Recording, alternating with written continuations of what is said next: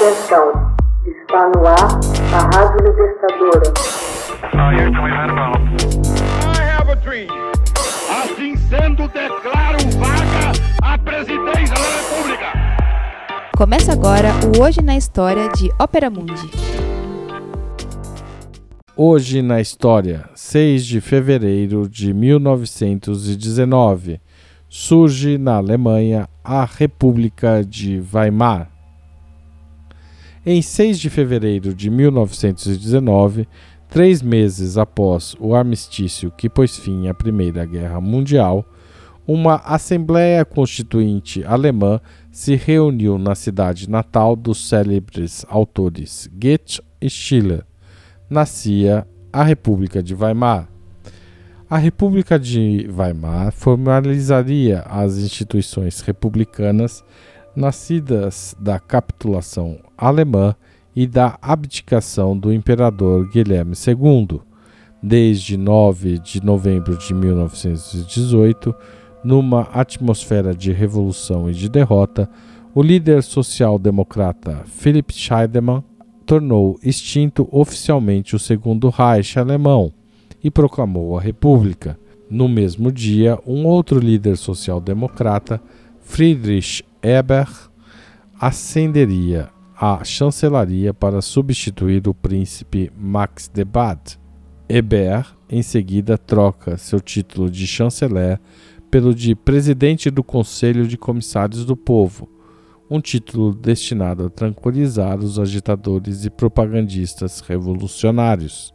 Esses revolucionários tentam valer-se da derrota militar para instaurar nas grandes cidades alemãs os conselhos operários, inspirados pelo exemplo bolchevique.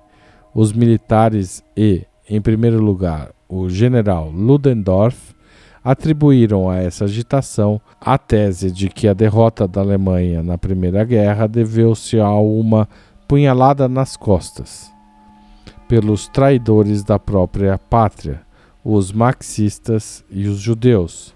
Na noite que se seguiu à sua posse, Hébert concluiu um acordo secreto com o exército para pôr fim às desordens. Sem esperar que os combates cessassem, o exército e os grupos revolucionários iniciaram um braço de ferro nas grandes cidades do país. Os espartaquistas desencadeariam uma greve geral em Berlim, o movimento revolucionário era ligado aos bolcheviques russos e seu nome derivava do escravo romano Espartacus, que liderou 100 mil homens na mais célebre revolta de escravos da Roma antiga. A greve foi esmagada pelo exército no decurso da Semana Sangrenta, de 11 a 15 de janeiro de 1919.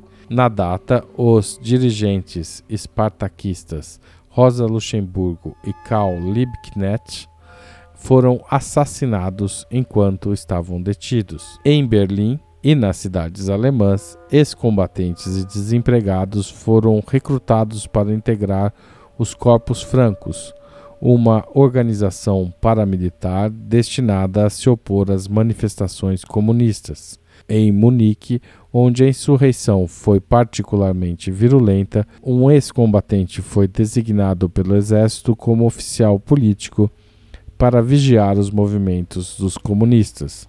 Seu nome era Adolf Hitler. Em Weimar reunia-se a Assembleia Nacional, majoritariamente constituída por socialistas e democratas cristãos. Os deputados criaram instituições republicanas para substituir o segundo Reich. Elegeram um presidente da República, oficialmente chamado de Reichspräsident, e, dessa forma, conservaram o nome do Reich, Império em português. O mandato de presidente era de sete anos, com amplos poderes, inclusive o de suspender os direitos fundamentais dos cidadãos e de autorizar o chanceler a governar por decretos-leis, isto é, sem que se recorresse ao voto do parlamento.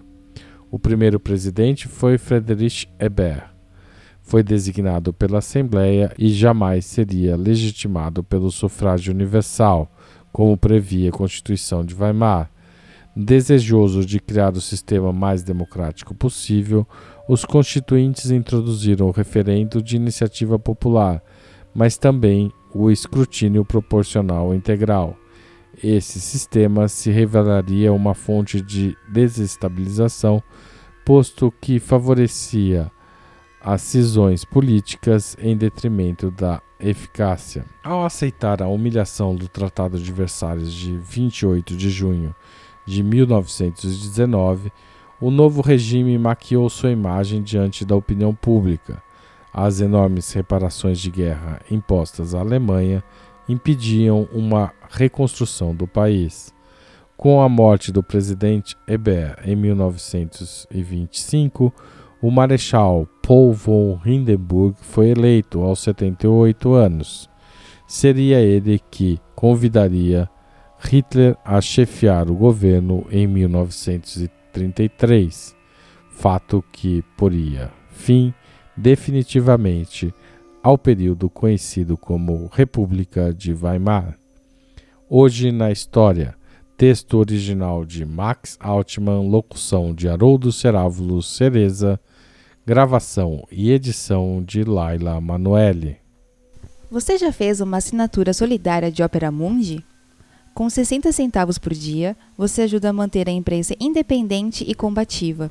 Acesse www.operamundi.com.br/apoio.